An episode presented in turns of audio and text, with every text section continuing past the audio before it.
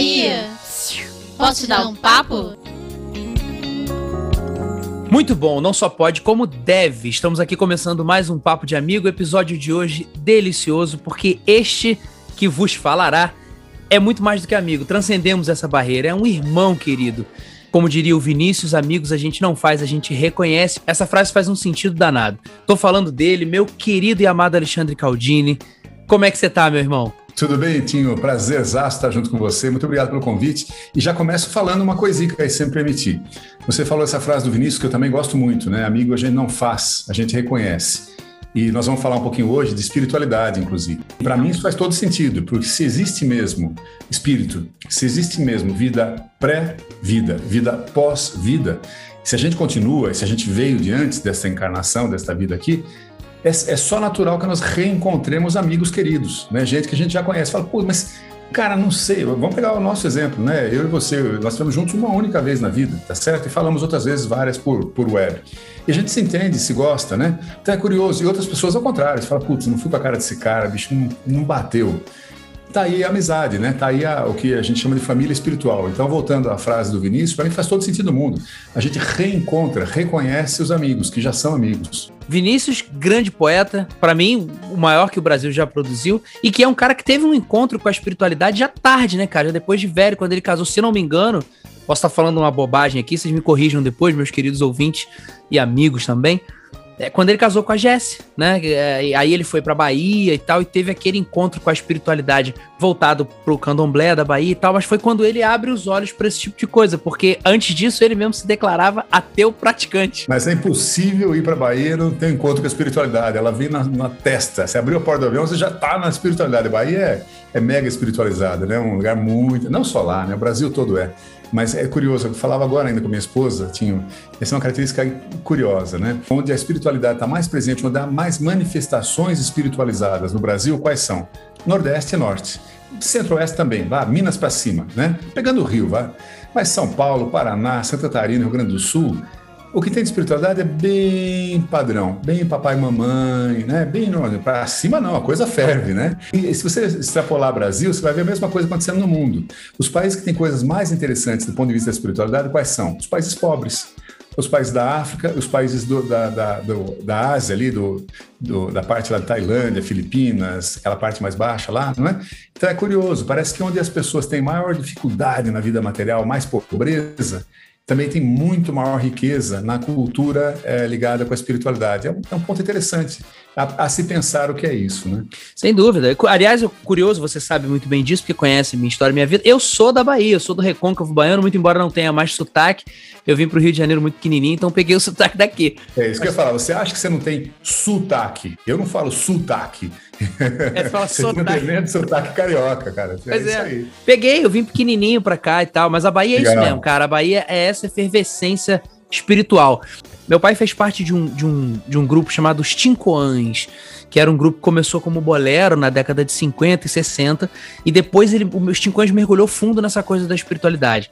E aí o seu Matheus conversando comigo, olha que resposta linda que ele me deu. Eu tenho uma filha pequena, a Luísa, a minha esposa tá esperando o segundo, o Augusto, e ele virou para mim e falou assim: Tinho, toda vez que seus filhos te perguntarem alguma coisa, devolve a pergunta, porque eles estão vindo de um lugar que ainda eles ainda lembram muito, então você pode aprender pra caramba com eles. Até os sete anos de idade tá ainda reencarnando. Por isso que é comum criança pequena ter amigo que está conversando com amigo, você não está vendo. Ele está vendo aquele amigo, de fato existe. Por isso que é comum criança até os sete anos, não é comum, mas acontece a criança lembrar outras encarnações. Tem mil, você dá uma bugada, tem mil casos assim na internet, né? Tem até agora um, uma, uma série da Netflix que fala um pouco de, de, reencarnação e tal, né? Então esse senhor que lhe orientou tem toda razão, tá fresquinho na cabeça, o cara tá chegando de volta, então ainda mantém um pouco da memória. Eu achei tão poético, achei tão lindo que ele fala, inclusive se você reparar, neném tem cheiro, criança pequena tem cheiro, quando a gente cresce a gente vai perdendo. Mas Caldinho, ó, antes da gente entrar no papo, que se apresenta pro pessoal. Eu pressuponho que todo mundo te conhece, e evidente conhece, mas se apresenta pra galera.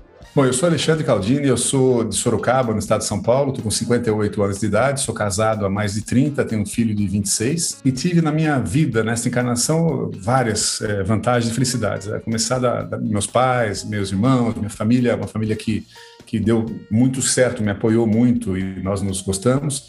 É, mas depois eu comecei carreira, é, me encontrei no, na área de negócios, né? Fiz PUC em São Paulo, administração de empresas, morei um ano nos Estados Unidos e na volta comecei uma carreira em marketing. Trabalhei na Dupont do Brasil, depois na, na Rio Blind, que hoje em dia é Diádio, de bebidas alcoólicas, na Colgate, na Novartis, é, logo depois da fusão com a Ciba, né? Novartis Nutrition, sempre marketing. Depois fui para a editora Abril, onde passei a maior parte do meu tempo. Meus, meus, meus ciclos foram cinco anos sempre, mas na Abril eu fiquei mais de 19 anos, entre idas e vindas. Na Abril entrei na revista Exame, é, também em negócios e marketing, e ali fui crescendo, crescendo, crescendo. É, depois de muitos anos saí é, a convite para montar uma empresa aqui no Brasil, na época do boom da internet, que era da, do Citicorp Bank of America, chamava-se .com, e aí Abril me chamou de volta como diretor, Fiquei lá mais um tempo, daí fui a convite presidir o jornal Valor Econômico. Fiquei presidindo o Valor por uns dois, quase três anos, na verdade. E Abril me chamou de volta pela terceira vez aí para presidir a editora Abril. E agora, há cinco, fará cinco anos agora em Abril, eu resolvi sair da vida corporativa e estou noutra vida, no trabalho. Para mim não tem novidade esse negócio de home office, porque eu estou há cinco anos fazendo isso, né? E o que, que, eu faço no dia a dia? Tinho sabe bem, mas é, seguramente as pessoas que nos ouvem talvez não saibam. Eu sou escritor, então eu tenho alguns livros publicados, tenho três livros de temática espírita, um livro de temática de negócios, e estou muito preguiçoso, devia estar publicando mais coisas, tem um zilhão de livros na minha cabeça, mas, sabe, disciplina, né? Sentar e escrever. Está faltando isso. Além disso, eu sou é, é, mentor de algumas pessoas em, em, carreira, negócios, comunicação, né? O Tinho ergueu o dedo. Eu, lá. inclusive. Não, você é informal, você é de brincadeira de vez em quando só. Mas é um prazer sempre estar contigo. E essa é a minha vida, assim tem, tem, sido, tem sido muito gostoso. Eu tenho todo um lado de não remuneração, que é o lado do espiritismo, esses livros espíritas eu doei 100% dos direitos autorais, dois deles para as casas André Luiz, aqui do Guarulhos, São Paulo. Então é muito interessante, Tinha, porque aí já tem uma, uma coisa para a gente conversar, né? Remuneração. É, todos que nos ouvem, imagino, estejam em alguma carreira e, claro, todo mundo lutando para ter a, a, sobrevivência financeira, que é fundamental. A gente precisa ganhar dinheiro, claro, né? E quer crescer, claro, e está certíssimo, zero problema com isso. É, mas também tem uma outra remuneração não financeira, e conforme você vai envelhecendo, ela vai ficando, eu diria, mais relevante, ou deveria ficar mais relevante, é que é fantástico. Então, essa parte toda de espiritualidade, espiritismo, as palestras que eu dou, os livros que eu, que eu publiquei, né, artigos eventualmente que eu faço tal, me dá uma remuneração não financeira deliciosa. Eu diria que todos nós devíamos procurar alguma coisa assim.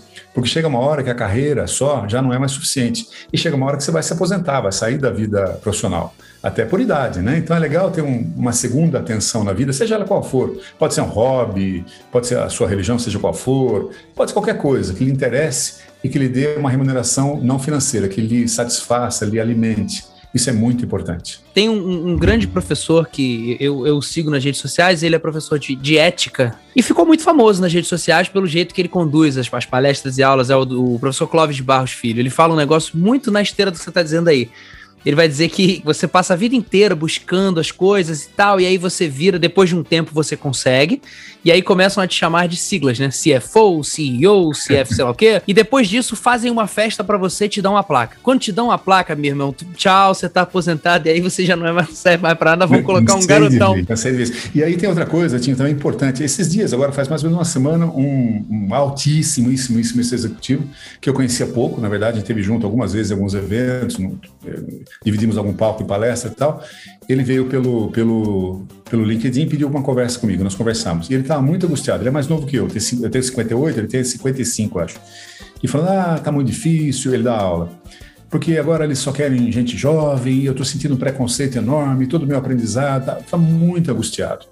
É, e eu, aí conversamos bastante sobre isso. Tal. Eu acho que chegou uma hora, cara, não adianta você ir contra a natureza. O corpo envelhece, a mente não, mas o corpo envelhece. E a mente, de certa forma, claro, alguma hora ela vai, vai para a decrepitude, né? Você vai ter Alzheimer, sei lá o quê. Mas mesmo antes disso, você já não se atualiza com as novas ferramentas, tecnologia e tal, como um cara da, da sua idade ou de 20 e poucos anos, que seja, né? Então é só natural, não pode ter essa angústia de, ai, mas e agora? Não, tem um momento na, na vida da gente, tem carreira, tem, é uma curva, uma hipérbole, né? E, e, tem que saber que é assim, até porque a velhice também vem, o corpo físico também vai ficando mais debilitado. E tudo bem, né? Então a gente não se iludir, achar que vai ficar a vida inteira eh, reinando. Não vai. Poder você conquista, mas uma hora ele vai embora. Tem que estar preparado para que ele vai embora, porque senão você toma um tombaço, ou, ao contrário, né? pensando numa pessoa aqui, mas não vou nem citar, que é super conhecida, mas qualquer um de vocês conhece vários assim. É o cara que nunca descansa, né, Tinho? O cara tá com 80 e poucos anos, esse caso estou pensando exatamente isso, bilhardário, e o cara, o cara não larga o osso, fica brigando e discutindo e fazendo negócio, comprando e vendendo, e entra com uma ação judicial contra o cara que comprou. O prazer dele é esse. Tá tudo certo, mas será que a vida é só isso mesmo? Até que hora esse cara vai ficar brigando, lutando, rangendo os dentes, né? Então acho que um pouco de, de raciocínio sobre isso vale a pena. Eu vejo a sua geração, tinha quantos anos você tem, Tinho? Eu tenho 36. Pronto. Sua geração, diria de 40 para menos, mais ou menos, já tem uma visão completamente diferente. Eu acho que tive um pouco esse, esse caminho. De levar a vida dos dois lados, do gostoso também. Você mora no Rio, eu moro em São Paulo. Frequentemente, quando eu ia trabalhar para o Rio e me hospedava aí por um dia, dois dias, um dia que fosse, eu levava um short, um tênis de manhã, à noite de manhã eu ia correr no calçadão, cara. Então, tem que aproveitar um pouco, não pode ser só arrebentar. Claro, tem momentos que você está decolando, tem que dar, descer o cacete, né? Mas também, de vez em quando desliga o motor, dá uma planada também, olha para o lado, vê a beleza do horizonte, é fundamental, né? Eu sinto muito conforto em falar isso para você, porque eu também adoro ele. Você é um, um, um grande admirador do Sêneca, né? Muito. E eu também adoro. Na verdade, você, você não, talvez não saiba, mas eu fui cênica na encarnação. Oi? Quem dera, cara. Pô, adoraria ter sido. O estoicismo fala um negócio que eu acho muito legal, e Sêneca vai capitanear esse raciocínio, né? Quando você tá alinhado com o teu propósito, que os gregos vão chamar de daemon, você vive em arete, você vive nesse estado pleno do ser. E eu acho que você não fica nessa coisa de, puxa, agora sou improdutivo. Porque, cara, você produz assustadoramente. Depois que você decidiu se dedicar à escrita, quanta coisa maravilhosa surgiu. Inclusive o networking versus not working. Então, só comentando um pouco o que você falou. E veja só, nós somos várias coisas. Se o cara pesa na mão num só, é, fica desbalanceado. É tão claro isso, né?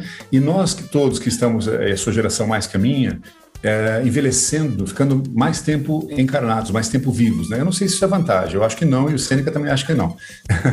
Mas a gente está ficando. Você vai ser mais tempo filho, você vai ser mais tempo pai, você vai ser mais tempo marido, irmão, né? Então tem que administrar esses papéis de uma forma leve, bacana mesmo, porque eles são todos igualmente importantes, né? Outra coisa, a precariedade das situações, né? Você falou bem, você está na indústria farmacêutica, você falou, um dia eles vão me aposentar. Não sei se vão te aposentar. Será que antes disso você não sai da indústria farmacêutica para outra carreira? Quem diz que não, né? As pessoas estão tendo duas, três, quatro carreiras durante a, a vida produtiva, né? Você pode se encher e falar, não quero mais isso. Ou eles podem falar, não quero mais você, claro, né? Você está casado e eu, aparentemente é um casamento bacana, legal, que bom, tomara dure. Mas pode durar. Sim. E tá tudo certo, não tem problema. Se não está bem, separa, abre outras famílias, não é? Então é interessante também ter a noção da precariedade das relações e tá tudo certo. Alguém que você ama, Tinho, vai morrer antes de você. É, ou, ou o contrário, você morre antes do outro, né? Frequentemente o mais jovem morre antes do mais velho. Às vezes o mais saudável morre antes do mais debilitado, né? E a gente toma um susto e fica chocado. Como é que pode? Deus não existe mesmo. Porque nós somos bobões, né? Porque se a gente pensasse de fato uma vida é, é tudo natureza, está tudo certo.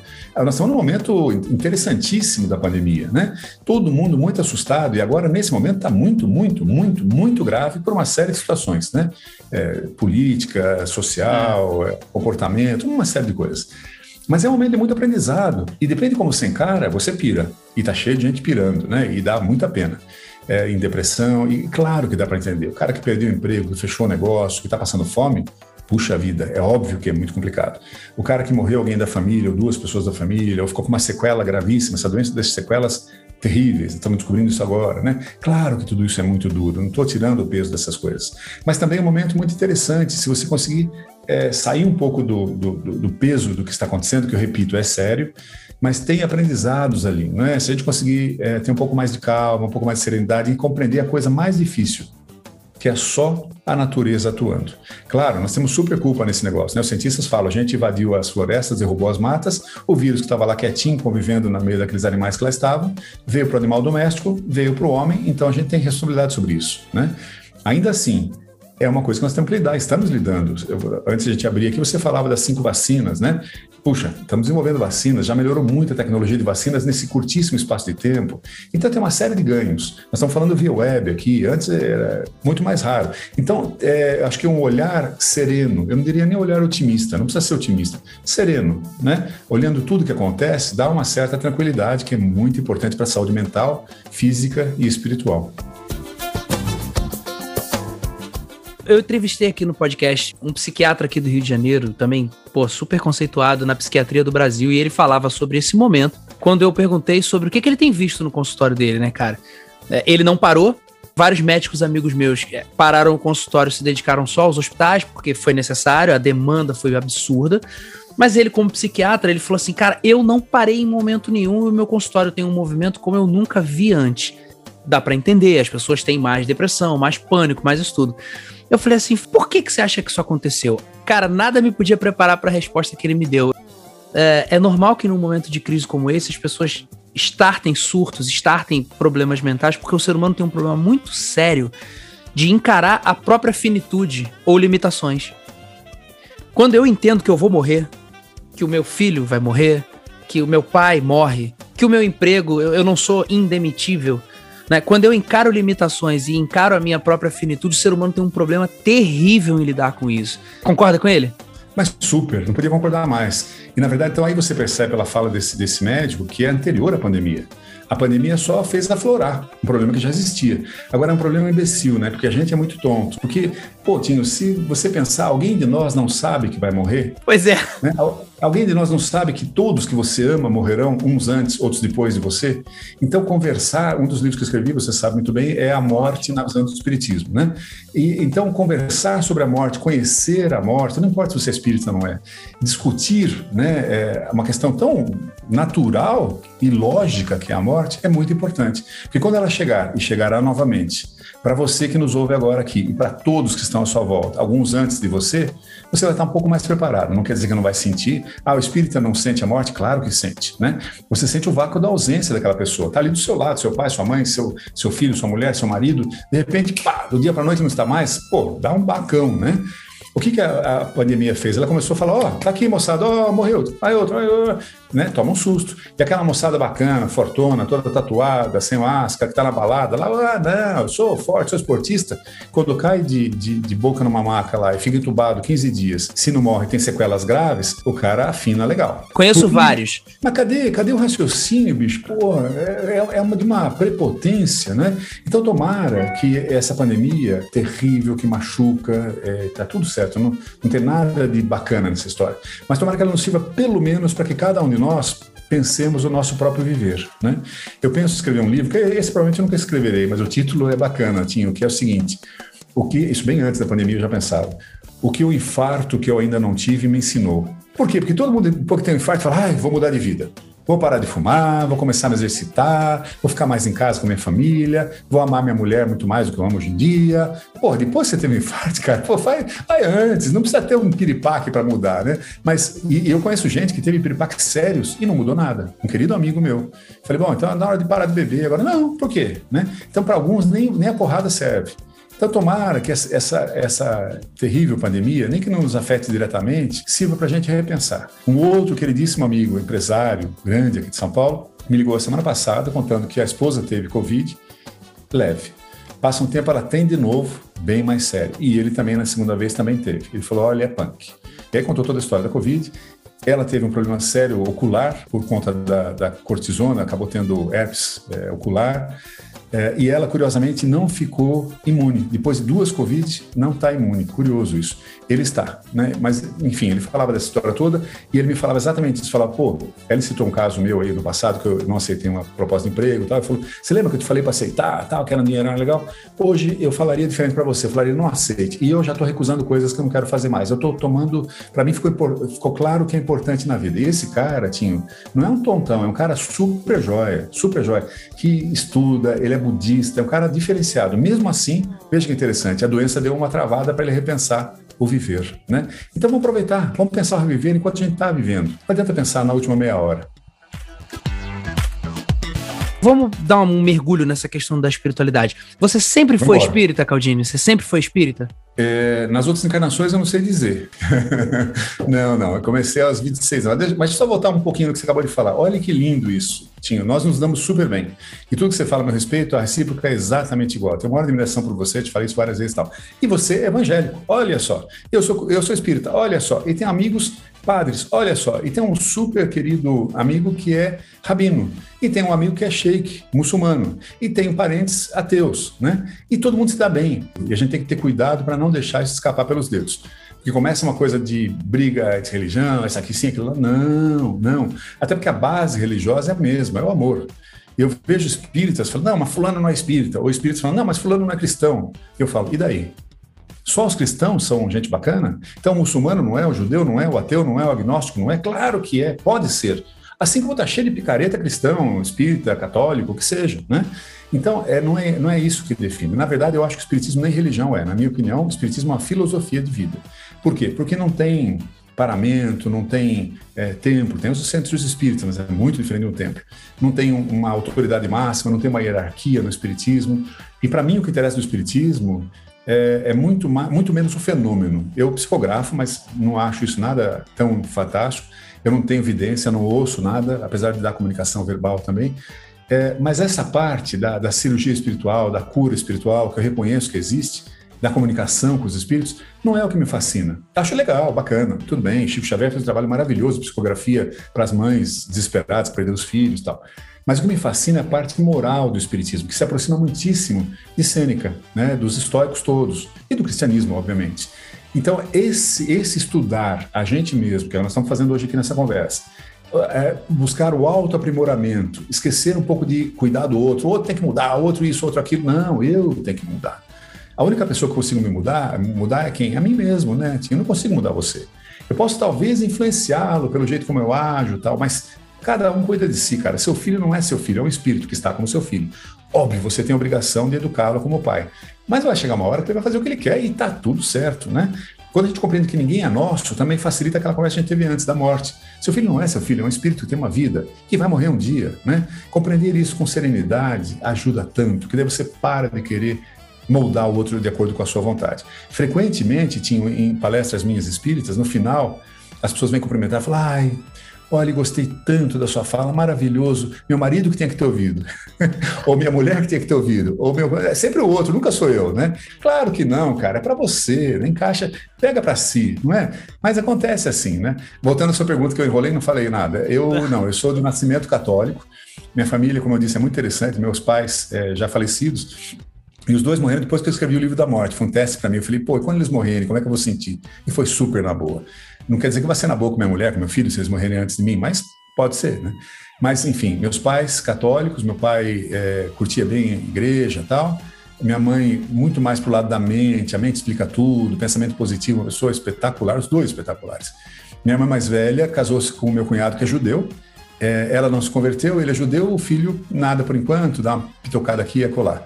A segunda irmã é espírita, a terceira irmã super católica, tem um trabalho maravilhoso com a igreja católica, casada com meu cunhado que é ateu. Ela super católica, ele é ateu o, o, meu outro irmão é católico e eu, minha mulher, meu filho, espíritas. Então, veja que interessante, dentro da minha... Ah, e tem um, um sobrinho, casado com minha sobrinha, na verdade, que é um bandista, né?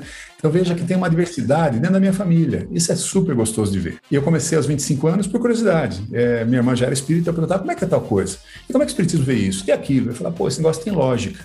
E aí frequentei um centro espírita, gostei e tal, me encontrei lá e estou há 30 anos frequentando, estudando e palestrando, né? Para mim, é, é gostoso. É uma coisa que me ajuda a repensar a minha vida e me esforçar para melhorar a cada momento. Você falou um negócio, queria fazer uma, uma afirmação antes da próxima pergunta. E, e sinto que posso, estou num lugar muito confortável para fazer esse tipo de afirmação, pelo fato de ser cristão. Eu não visto em momento nenhum o personagem, sabe? Quem olha para mim, você que me conhece intimamente, eu não tenho o vestuário do crente, a fala do crente. Eu falo do meu jeito, eu sou eu, sabe? É a mesma coisa eu com relação ao espiritismo. Eu não falo, então, queridos irmãos, nosso pai é maior. Não tem essa conversa comigo. Pois é. Você é o Caldini, e eu sinto que, pelo menos aqui dentro do cristianismo, queria a tua opinião sobre isso dentro do espiritismo. Aqui, assim, se você não tem o crachá, você não é crente. Se você não fala desse jeito, se você não usa essas expressões, se você não anda com essas pessoas, se você não usa essas roupas, e, cara, eu acho que isso não tem nada a ver com Cristo, sabe? Porque Jesus não era assim. Você sente claro. isso dentro do Espiritismo também, cara? Rola o lance da carteirinha muito. do clube?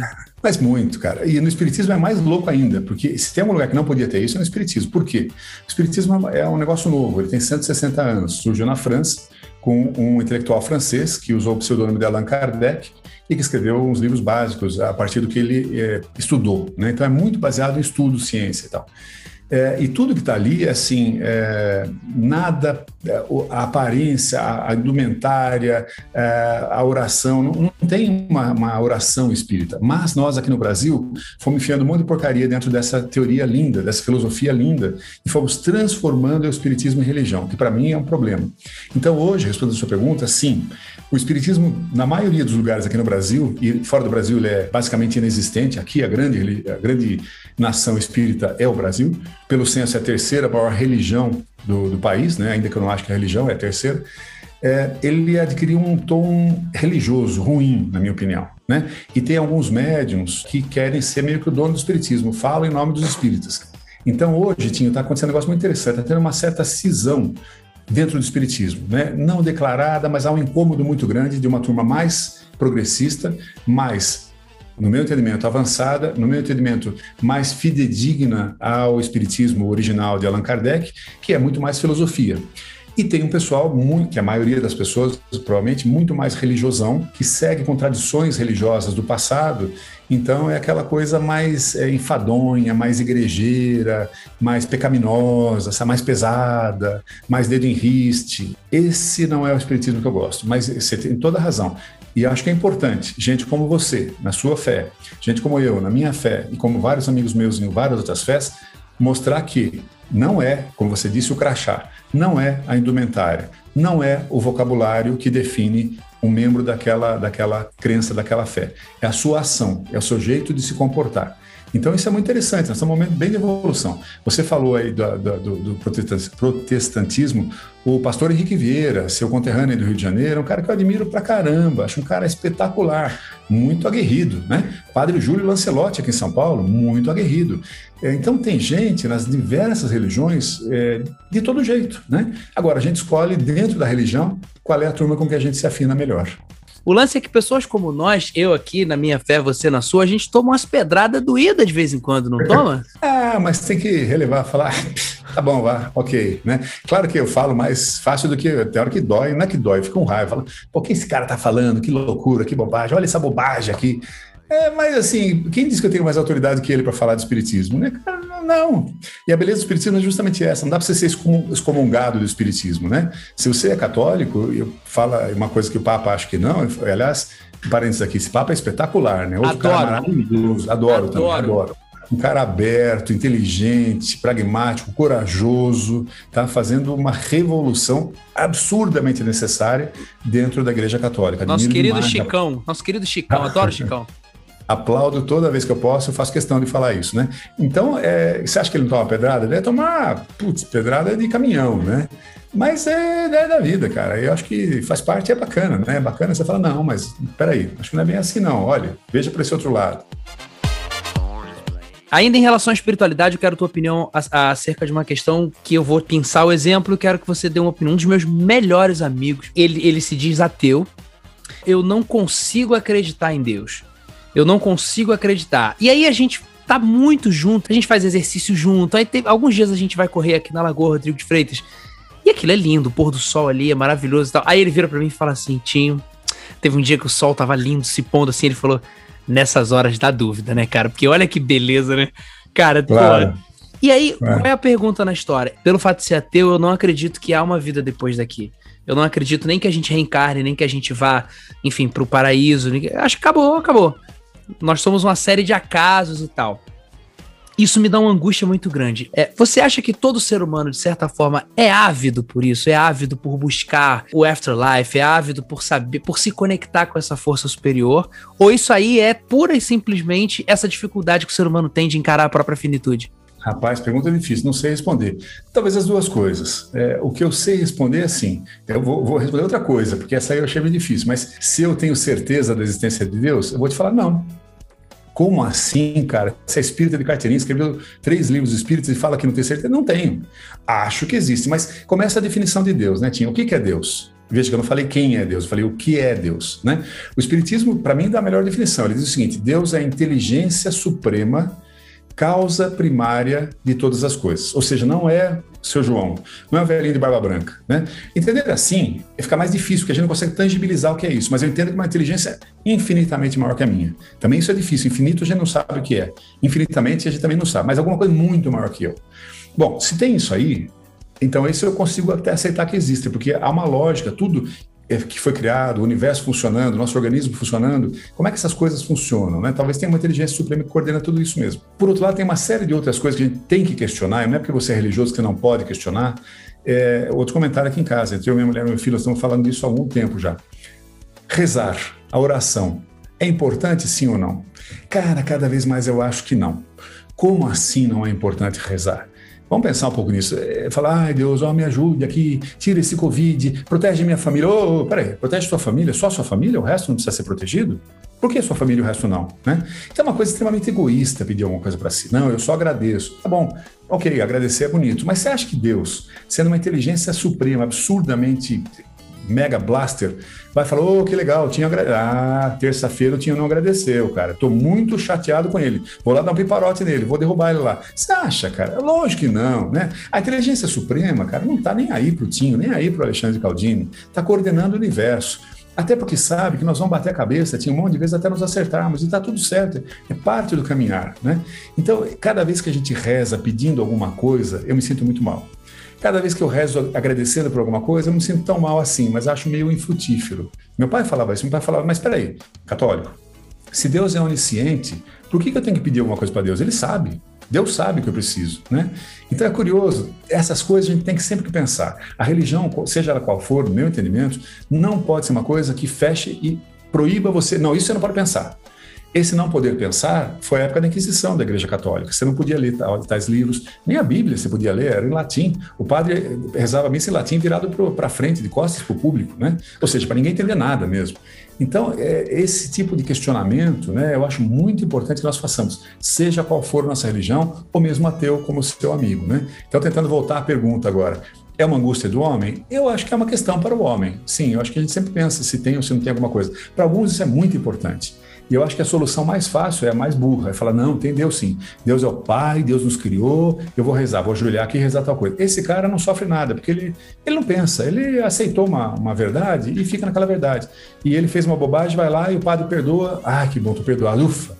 Será, cara, é isso que importa? Ou é melhor você ir refazer aquela relação? Eu e você brigamos. Vou lá pedir perdão na, na, minha religião ou vou tentar me refazer com você, refazer a relação? Muito mais importante. Então a lógica deveria permear todos os nossos raciocínios inclusive os religiosos. Enrolei, enrolei e não respondi. Respondeu, e, e, eu quero fazer uma provocação com base na resposta que dei a ele quando ele me disse isso. Eu falei, cara, eu não. Falei a mesma coisa que você.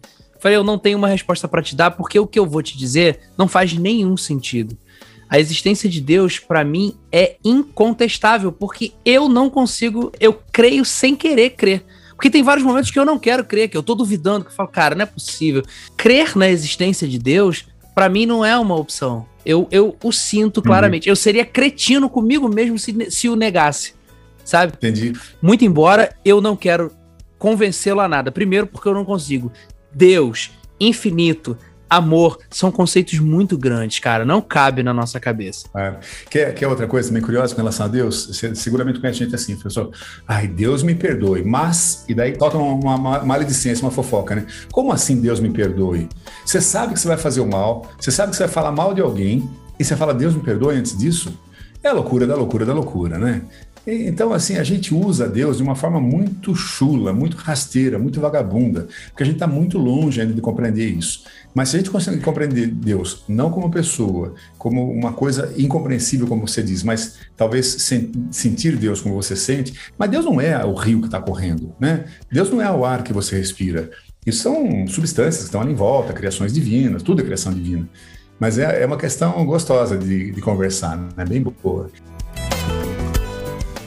Como é que o espírita vê Jesus Cristo? Então, depende de para que espírita você pergunta. Lembra que eu falei que tem duas vertentes? Não tem duas igrejas espíritas, não. Falando, tem duas olhares, assim, mas isso não é organizado. Se você pergunta para o espírita tradicional, vai falar, ah, é o filho de Deus, é nosso. Não fala filho de Deus, fala, é o, é o nosso mestre. É nosso mestre, nosso irmão maior. Essas duas frases, mestre e irmão maior, tá na boca de todo espírita tradicional e tem uma veneração por Jesus que não difere, no meu entendimento, em nada das demais religiões cristãs. Como é que entende Jesus a outra turma do Espiritismo nas quais eu me enquadro? Entende como o Espiritismo é, desenha, de uma forma absurdamente lógica. O que é Jesus? Jesus não é Deus. Jesus não é filho de Deus no sentido que foi o filho que ele mandou para cá, vai lá, filho, vai cuidar dos caras lá. Não. Jesus é como eu e você, exatamente igual, só que muito, mas muito, muito, muito, muito, muito, muito, muito, muito, muito mais desenvolvido que o Tinho e que o Alexandre Caldini. É um espírito como eu e você que fez a sua jornada de evolução. Uma época ele era tão imbecil quanto eu, tão ignorante quanto eu, e foi crescendo, crescendo, crescendo, e hoje está anos luz à minha frente. Então, nesse sentido, é um excelente exemplo. E no Espiritismo, tudo tem a ver com Jesus. As falas de Jesus estão interpretadas ali o tempo todo. É, ele é, ele é muito presente, né? Mas a gente não confunde criação com criatura. Ele é uma criação divina como eu e você mas ele não é o Criador, ele não é Deus. Né? Então, o respeito que ele merece, no meu entendimento, é muito. Pela, pelo ser que é, pelos ensinamentos que trouxe. Prova disso que 2020 anos, estamos falando dele aqui. Mas também merece Sócrates, e Platão, e Aristóteles, e Gandhi, e, sei lá, Madre Teresa, né? O Papa de hoje em dia. Então há uma série de espíritos, claro, alguns mais altos, outros mais baixos na evolução, mas são espíritos que merecem crédito como Jesus mereceu. Isso não desmerece Jesus, ao contrário, coloca ele como um objetivo que nós conseguiremos atingir. Se esse cara, que é um espírito igual a mim, está nessa posição, é sinal que eu também chegarei lá. Pode demorar aí 42 milhões de anos? Pode, não tem importância, nós temos uma eternidade, né? Mas importa que eu acelere o prazo. Se eu quero sofrer menos, essa é outra beleza do Espiritismo. É, aí já mudando um pouco de assunto, né? Mas ainda nesse, nesse ramo da evolução, Tinho. Pegue duas, du, duas pessoas, filhos, irmãos gêmeos, univitelinos, iguaizinhos, um é a cara do outro. São iguais? Não, não são iguais, né? Um, a vida dá tudo certo, o cara é super legal, todo mundo gosta dele ou dela, 10. O outro que é igualzinho, dá tudo errado, é briguento, a vida é um ferro. Você está rindo que você deve conhecer gente assim, né? E, e, e, aí fala, mas por que, que, que se são gêmeos, univitelinos, filho do mesmo pai e mesma mãe, filho do mesmo óvulo espermatozoide, por que tamanha diferença? Porque são espíritos diferentes. O corpo é igual, o espírito é outro. Ah, então Deus é injusto. Deus, que é essa energia criadora suprema, inteligentíssima, puxa, a vida ali errou, hein? Deu toda a felicidade para um e nenhuma para outro? Claro que não. Se Deus erra, não é Deus. Por definição, Deus é perfeito ou não é Deus. Tá certo? Se Deus é perfeito e um tem mais felicidade que o outro, um se dá bem e outro não, tem uma diferença aí. Qual é a diferença? Este que se dá bem é um espírito muito mais antigo. Já ralou pra caramba, já quebrou a cara pra caramba, já fez bobagem pra caramba, já sofreu pra caramba e falou: opa, não quero seguir assim, não tá bom, deixa-me melhorar. E pelo esforço próprio foi modificando o seu modo de, de, atuar.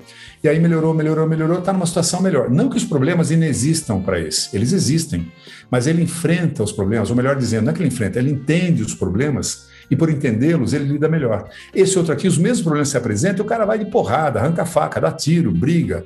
Claro que a vida é mais dura para ele. Então perceba que interessante, é a evolução do espírito esse que a vida já está melhor, está melhor por merecimento. Não é que Deus está recompensando ele, não é que Deus gosta mais dele do que do outro, é que ele já fez por compreender como levar a vida melhor. Então, voltando à pergunta original, Jesus está lá em Simão já. Se a gente quer ter a felicidade de um ser como Jesus, que sendo açoitado, amaldiçoado, carregando a cruz, sendo crucificado, que ele falou, Pai, perdoai-os porque eles não sabem o que fazem. Olha que sabedoria, cara. Para a gente chegar nisso, tem chão, mas a gente consegue chegar lá. O espírita acredita na existência do inferno, do diabo, por exemplo? Ele existe, ele não existe? Esse lugar existe? Não, não existe. É, também aí, é curioso no Espiritismo, tem que falar, depende. Né? Como lugar físico, não existe. Nem céu, nem inferno. Porque não teria lógica nenhuma. Imagine uma mãe e um filho. A mãe é boa, um amor de pessoa, dedicada, aquela mãe que faz tudo pela família, se sacrifica, um amor de pessoa. E o filho é um picareta. Mau caráter, bandidaço, faz sacaneira. Daí os dois morrem. A mãe que ama esse filho vai para o céu. Esse filho que é um horrorzão vai para o inferno. Por toda a eternidade. Não tem lógica. Você acha que essa mãe que ama esse filho vai ficar tranquila no céu tocando harpa, sabendo que aquela pessoa que ela ama, o filho dela, está lá no inferno sendo aquecido em banho-maria, ou nem banho-maria, é fogão mesmo? Não faz nenhum sentido. O diabo também não existe. Por quê? Porque Deus não criaria uma entidade tão poderosa quanto ele para fazer frente, não faz nenhum sentido. Ou para maltratar a humanidade, nenhum sentido. Agora, o que faz sentido? Se nós compreendemos céu e inferno de outra forma. Nós dois tínhamos, a gente pode, digamos que a gente trabalha na mesma empresa, nós trabalhamos na empresa é, Brito e SA, né? E nós dois estamos ali. Eu vou lá e falo, isso aqui é um horror, essa empresa só tem gente mau caráter, pessoal picareta, detesta todo mundo aqui, um quer passar a perna do outro, é um horror. Para mim, trabalhar na Team SA é um inferno. E você adora, você fala, pô, aqui é legal, eu acho tão gostoso. Não, tem uns problemas sim, mas tudo bem, todo lugar tem problema, tem uns amigos aqui também, eu adoro. Mesmo lugar, Eu vivo no inferno, você vive no céu. Então, olha que interessante. É como você encara as coisas. Você pode fazer o seu céu, você pode fazer o seu inferno na sua família, no seu trabalho, na sua vida. Né? Então, nesse sentido, o céu e inferno existem, mas estão na sua cabeça. E aí, a, história do, de, de, diabo e Deus tal, é um pouco desanimado, lembra? Tem um diabinho e um anjinho. É, estão ali falando, vai, vai, vai, faz, faz. O outro fala, não faça, ó, não é bom para você. Você escolhe, você toma a decisão e arca com as consequências. Agiu bem? As consequências são boas. Agiu mal? As consequências são ruins. Por quê? Porque Deus castiga? Não. Por quê? Porque Deus recompensa? Não. Porque Deus permite que nós aprendamos com os nossos acertos e erros.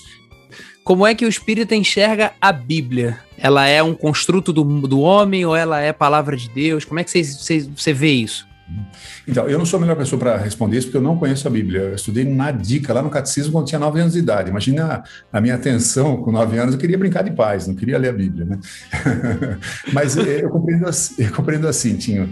É, várias das passagens é, Kardec usou e põe no, nos livros espíritos. Então tem, tem Lucas, tem São Luís, tem São Mateus, várias, várias, várias. E está lá a citação capítulo tal, versículo tal, está lá a frase. Só que o Espiritismo reinterpreta aquela frase e explica sob um olhar espírita. Né? Então, nesse sentido, sim, a Bíblia é, subsidiou os escritos de Kardec. Agora, não é a palavra de Deus. Não é. Até porque teve, teve muita tradução, muita coisa ali. Os concílios, eu sei dizer menos ainda, mas recentemente eu andei pesquisando sobre reencarnação e descobri uma coisa muito curiosa no concílio, não foi de Trento, foi anterior a Trento. Você falou um deles aí, né? Qual foi? É... Niceia e Constantinopla. Constantinopla.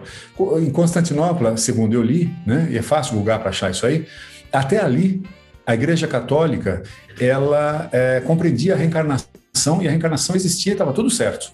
Aí o, o, Constantino, segundo conta, porque a esposa dele, que era uma ex-prostituta e lindíssima, não aceitava a reencarnação, é, e se você pratica o mal, se você é picareta, você reencarna, é, ela podia reencarnar como uma escrava. Falou, jamais. Eu sou rainha, jamais reencarnarei como escrava.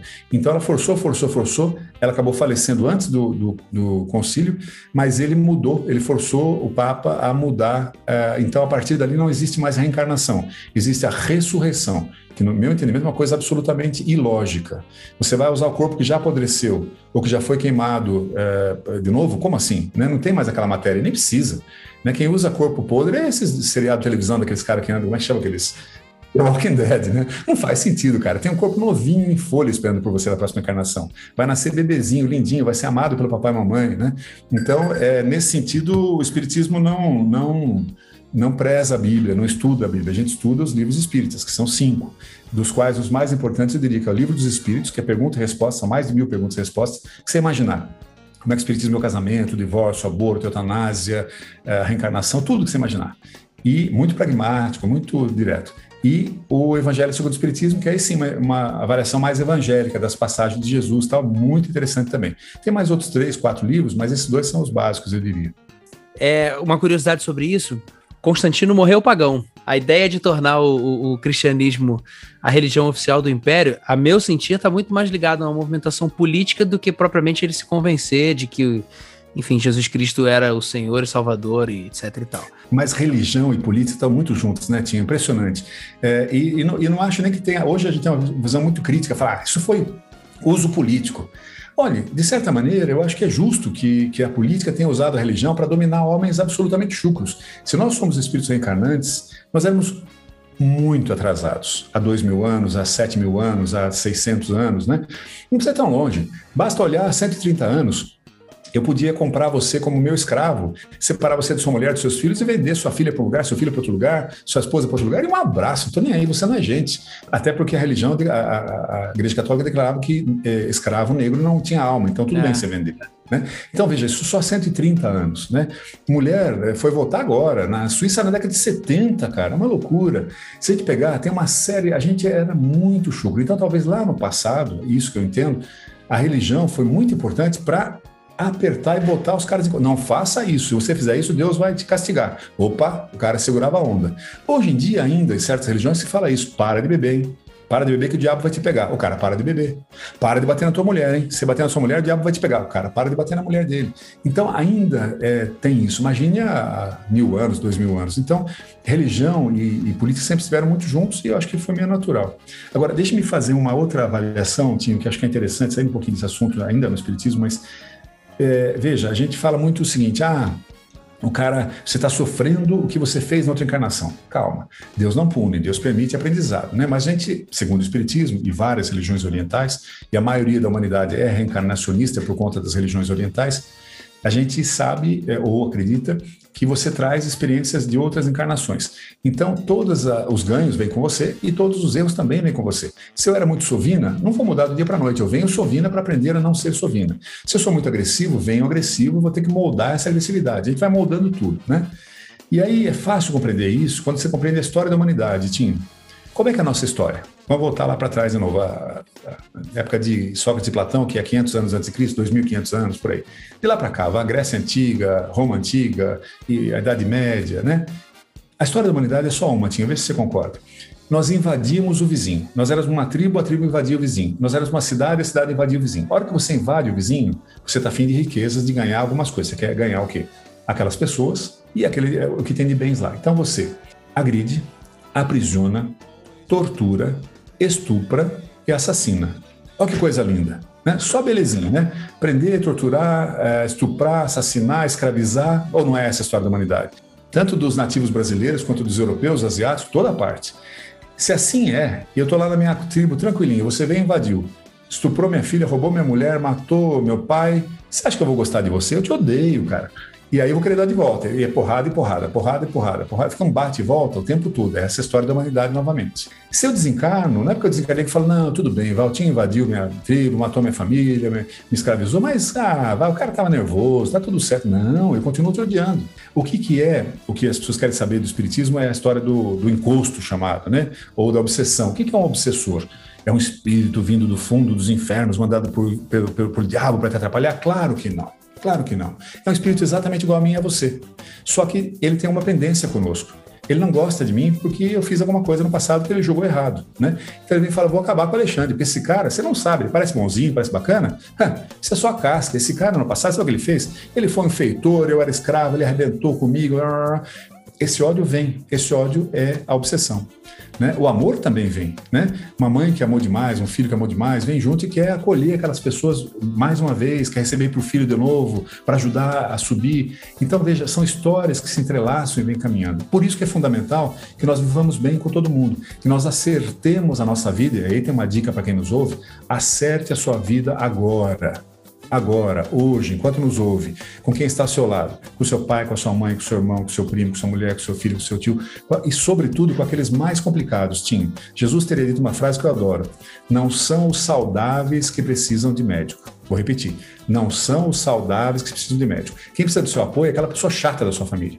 É aquele que bebe, aquele que usa droga, aquele que só fala bobagem, aquele que agride. É esse que precisa do seu apoio, que é o mais difícil mas é acertando as pontos com essas pessoas que nós teremos uma vida mais tranquila já agora, nesta encarnação e nas próximas. Caldini, você está pretendendo escrever ainda algum livro, pelo menos assim, na, na, nessa próxima safra? Com essa temática, porque você escreve muito sobre negócios, os seus artigos, o Networking versus Networking, que é uma obra-prima. Mas a maior produção literária que você tem aí na tua, na tua safra são os livros espíritas, né? É o A Morte na Visão do Espiritismo, A Vida na Visão do Espiritismo. E o primeiro é Espiritismo, só que é um beabá para quem está começando. É. Você está pretendendo escrever mais alguma coisa nessa esteira aí? Sim. Aquela história, né? Pretender, pretendo. Ter disciplina para isso está difícil. Mas eu estou escrevendo faz uns 17 anos já, o terceiro dessa trilogia, que, então você teria A Morte na Visão do Espiritismo, que foi o primeiro deles, A Vida na Visão do Espiritismo foi o segundo. Na verdade, o primeiro foi o Espiritismo, o segundo foi a morte, o terceiro foi a vida, o quarto seria a felicidade na visão do Espiritismo. Por quê? Porque é que todo mundo quer, né? Todo mundo quietinho. O cara mais picareta, mais sacana, mais bandido, o que, que ele tá afim? Ele rouba, ele mata, ele trafica, ele estupra porque ele quer ser feliz. Ele acha que vai ser bom para ele. Ele dá golpe, ele tá lá em Brasília e faz as tretas porque ele acha que ele vai ser feliz com mais dinheiro, com barco, com avião. Né? O empresário que põe uma margem absurda no medicamento. O banqueiro que cobra, se você empresta dinheiro para o banco, Quando você deposita, ele paga 1,5% ao ano. Quando você toma empréstimo no mesmo banco, ele te cobra 150% ao ano. Uma loucura, né? Esse cara também acha que ele vai ser feliz se ele fizer isso, vai ganhar dinheiro e tudo mais. Então a felicidade a gente busca em toda parte. O que é felicidade na visão do Espiritismo e como é que a gente pode de fato atingir a felicidade que é possível nessa encarnação, esse é o tema desse livro eu estou ensaiando, enrolando, mas escreverei. Já começou a produzir alguma coisinha? Ou tá já comecei, na... parei, já. Comecei, escrevi um tanto, parei, aí retomei um pouquinho agora, parei. E, a coisa louca tinha que estar tá tudo na cabeça, cara. A hora que eu sentar, ele sai na hora. O, primeiro, o segundo livro, A Morte, escrevi em duas semanas, entre o Natal e o Ano Novo. Então não é difícil, porque, porque eu estudei muito essas coisas, então é bem fácil. Eu dou muita palestra, então tá na cabeça. É só a vadiagem mesmo, sabe? É sentar e escrever, em vez de ficar vendo Netflix. Teu processo é fluido assim, cara? Você consegue chegar é, e. Blá, blá, blá, muito fácil. O, o, único problema, e aí minha mulher me dá um pau nisso, é que eu vou escrevendo, escrevendo, escrevendo, escrevendo, depois fica uma confusão. Eu tenho que voltar editando. Então demora mais tempo editar para mim do que escrever. Eu nunca tenho aquela, vou escrever ah, sobre o que, que eu vou escrever. Não, sai tudo, sai coisa pra caramba. Mas depois tá uma maçaroca. Daí a pessoa voltar e falar: peraí, peraí, isso aqui vem para cá, esse aqui volta para lá, esse aqui vem antes daquele outro. Aí a edição demora muito. A edição é muito importante porque dá o flow do livro, né? Mas por outro lado, é também o que as pessoas elogiam nos meus livros, que a linguagem é gostosa, é simples, né? Escrever de uma forma simples é muito importante com a linguagem que nós estamos conversando aqui. Não tem que pegar uma linguagem empolada. Isso, infelizmente, o Espiritismo tem. Como foi escrito há 160 anos, os livros de Kardec, algumas pessoas acham difícil compreender. Não é difícil, é que usa uma terminologia que não é mais atual, né? Minha gente, é o seguinte, a agenda desse homem não é brincadeira. Para poder bater um papo com ele, a gente tem que falar com meio mundo. Ele me atende porque é meu amigo, então eu abuso mesmo. É o seguinte, Mentiroso. antes da gente finalizar o episódio de hoje, como de praxe, eu tenho três perguntas para Sua Excelência. Posso mandar a primeira? Oba, vamos lá. Você indica um livro para gente, ou então você recita o Salmo 23 em hebraico. Bom, vamos começar pelo Salmo, então. nem hebraico, nem português, nem, nem sorocabês, da onde eu sou. Livro, é, tem alguns bem legais, mas me ocorre aqui de bate-pronto, Desejo de Status, Desejo de Status do aquele filósofo suíço que mora em Londres, que se chama, e agora, como é o nome dele? Alain de Botton. Alain é. de Botton, lembra? É, ele, ele, não é o cara do School of Life? Exatamente, é o fundador do School of Life. É um cara que hoje deve ter uns 45 anos de idade, ele veio uma vez aqui ao Brasil, eu tive a felicidade de conhecê-lo, mas já o admirava muitíssimo antes. Brilhante, brilhante, brilhante. você tem uma ideia, tinha só uma coisa que ele falou o dia que ele veio aqui, eu fiquei encantado. Ele falou, eu sou uma fraude. Falei, como assim? O cara escreve Caraca. pra caramba. É só uma fraude. Falei, como assim? Tudo que eu escrevo é coisa que eu observo. São as pessoas que falam e fazem, eu só traduzo. Eu achei isso não só de uma modéstia, como de uma verdade absoluta. O escritor, ele não escreve nada, cara. Ele, ele repete coisas que ele observou. Talvez ele tenha o mérito de observar e traduzir. Acho que esse mérito existe. Mas é, o cara é brilhante. Esse desejo de status fala um pouco dessa nossa gana de ter, né? Status, ter dinheiro, ter coisa e não tem nenhum problema em ter.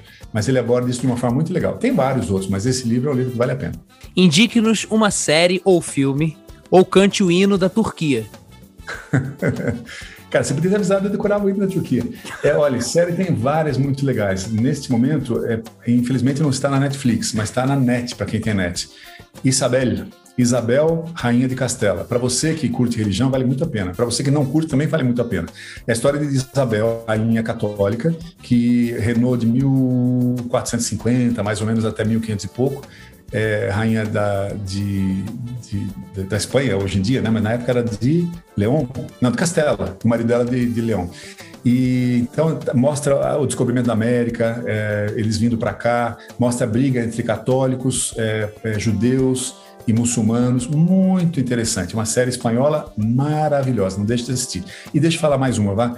A outra é do, do Osho, que é um cara complicadíssimo. Não sei se você assistiu, Tinho. Eu gosto, é, cara. É, é, o, é o Wild Wild, Wild é maravilhoso. Exatamente. Wild Wild West, muito legal. E também aborda um pouco a fé, e mais que a fé, a idolatria, que é um negócio muito complicado. Vale muito a pena. Essa sim está na internet. Wild Wild West, como se fosse é, selvagem, selvagem, West, West selvagem.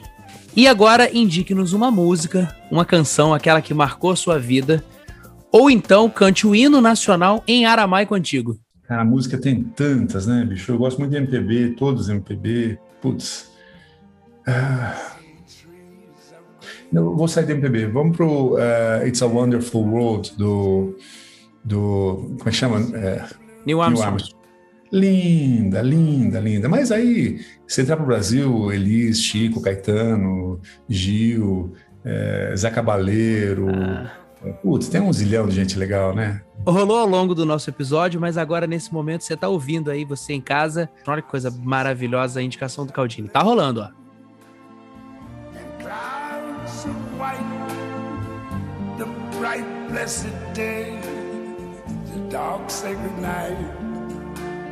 And I think to myself, what a wonderful world.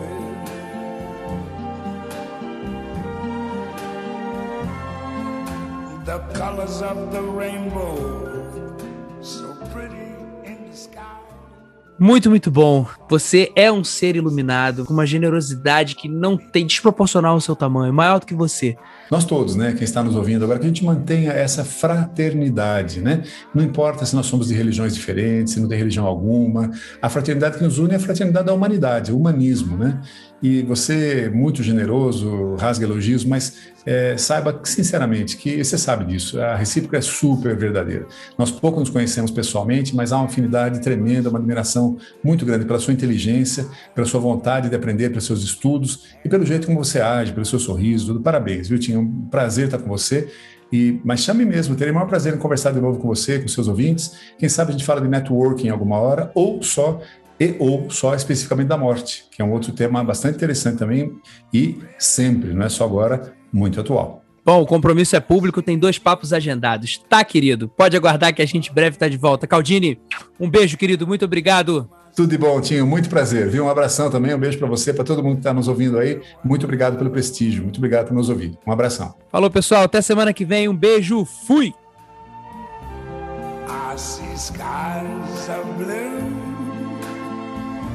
Clouds of white, the bright blessed day, the dark sacred night.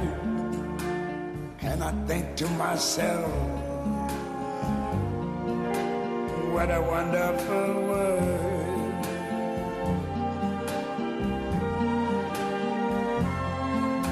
The colors of the rainbow